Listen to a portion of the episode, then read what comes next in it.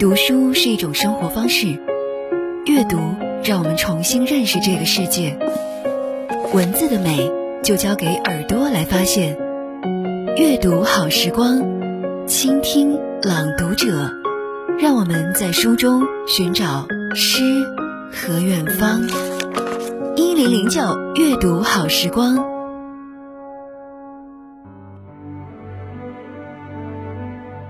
大家晚上好，这里是一零零九阅读好时光，我是范范。记忆中儿时的夏季夜微凉，晚饭后人们便扎堆坐在一起，手拿一把蒲扇互相说笑。那手中的蒲扇一摇，便能摇出许多故事。今天为你分享的文章叫《蒲扇》，作者张辉祥。纳凉消暑时，手握一把宽大厚实的蒲扇，悠闲一摇，酷热便在阵阵清风中过去了。蒲扇又叫蒲葵扇、芭蕉扇，是把棕榈科乔木蒲葵的一片叶子折出很多褶皱，用细竹篾扎好边缘做成的。其制作方法简单，没有多余的装饰，但质地坚韧。朴素大方，而且体轻风凉。无论家中闲坐，还是河畔散步，树下纳凉，手摇蒲扇，或闲庭信步，或谈笑风生，或仰观星空，好不惬意。烈日下，一扇檐顶遮阳避光；屋檐下，一扇轻摇，清风徐徐；灯影中，一扇在手，驱蚊赶虫。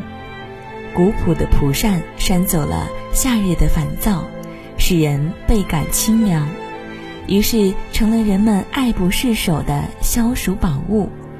正是山山有凉风，夜夜拍蚊虫。人若问我借，要过八月中。夏日蒲扇一摇，风就从你的手中送出，急一阵缓一阵，还飘散着淡淡的。草木清香味儿。闲暇时分，人们三五成群坐在树下，摇着扇，话着家常，讲着故事，天南地北，家长里短，悠然自得。蒲扇呢，此时成了论道古今、激扬文字的道具。话说的多了，汗水不知不觉地渗出额头，蒲扇摇动的频率也越发加快了。夏日的乡间树荫下，村口处水渠旁，清风拂面，凉凉的，悠悠的，犹如一股泉水在身上流淌，舒畅怡然。尽管有爽爽的自然风，但广袤的田间依然骄阳似火，热气四蒸。然而，农民有农民的智慧，耕种时。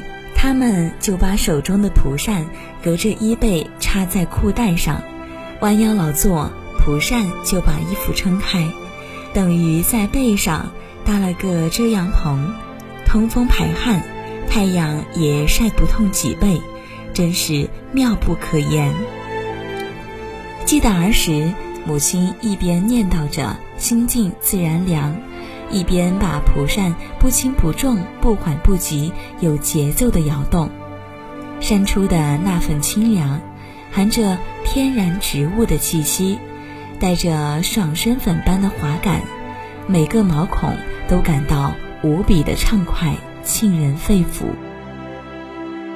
梦乡中的我，时不时地翻个身，像是要让身体的每个部位都享尽那缕缕清风。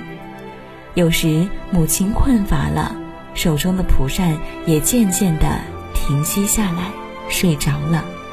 一阵热气使我醒来，看见蒲扇搁在我的身上，就想把它从母亲的手中拽出，但轻微一动，母亲就察觉了。她下意识地紧握蒲扇，又悠缓地摇动起来，温柔地拍打在我的身上。为我送风驱蚊。暑热消散，夜风渐起，蒲扇也不知道什么时候落在了地上。此时，蟋蟀声、蛙声在寂静的乡间此起彼伏。夏日，一把蒲扇，把炎热的酷暑摇成凉爽的清风。刚刚为你分享的文章叫《蒲扇》，作者张辉翔。又是一年蝉鸣时，一场梦境，那些夏日往事依旧历历在目。关于蒲扇，回忆里满满都是爱，那些淳朴的爱。与蒲扇的青草气息一起留在了生命里。这里是一零零九阅读好时光，感谢您的收听，我是范范，晚安。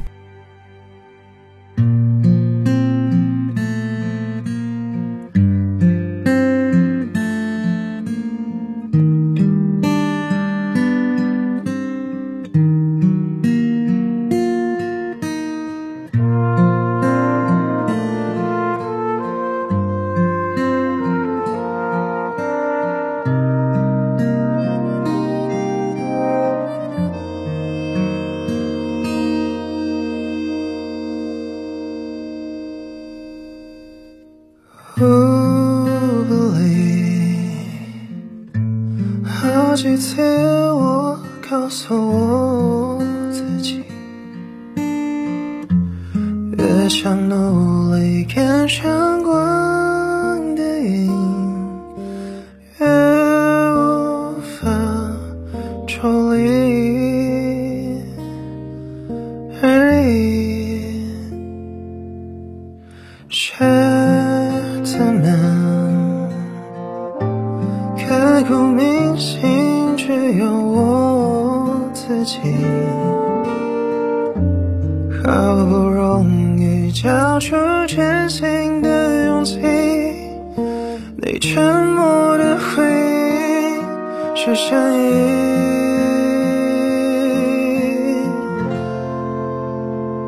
刻在我心底的名字，忘记了时间这回事。于是谎一次就一辈子，曾顽固跟世界对峙，觉得连呼吸都是奢侈。如果有下次，我会再爱一次。刻在我心底的名字，你藏在尘封的位置。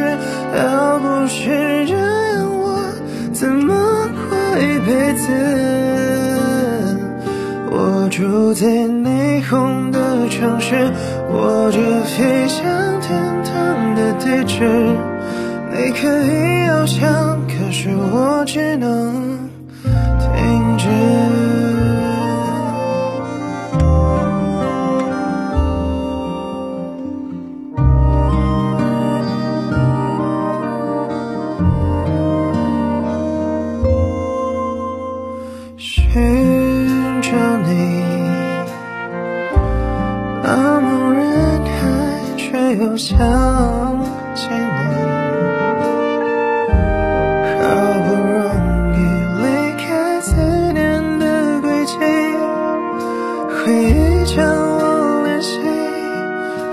去。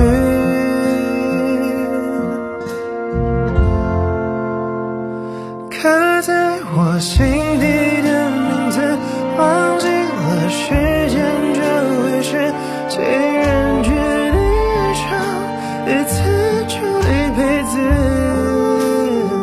希望让这世界静止，想念才不会变得奢侈。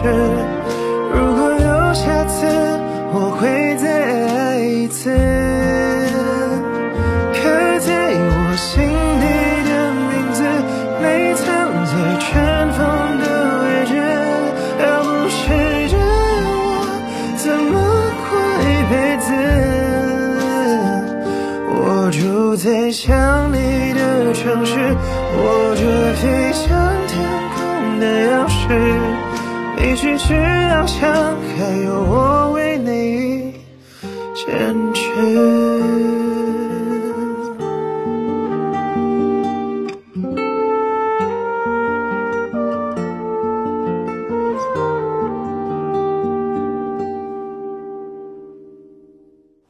刻在我心底的字，忘记了时间这回事。既然决定爱上一次，就一辈子。希望让这世界静止，想念才不会变得奢侈。如果有下次，我会再爱。一次。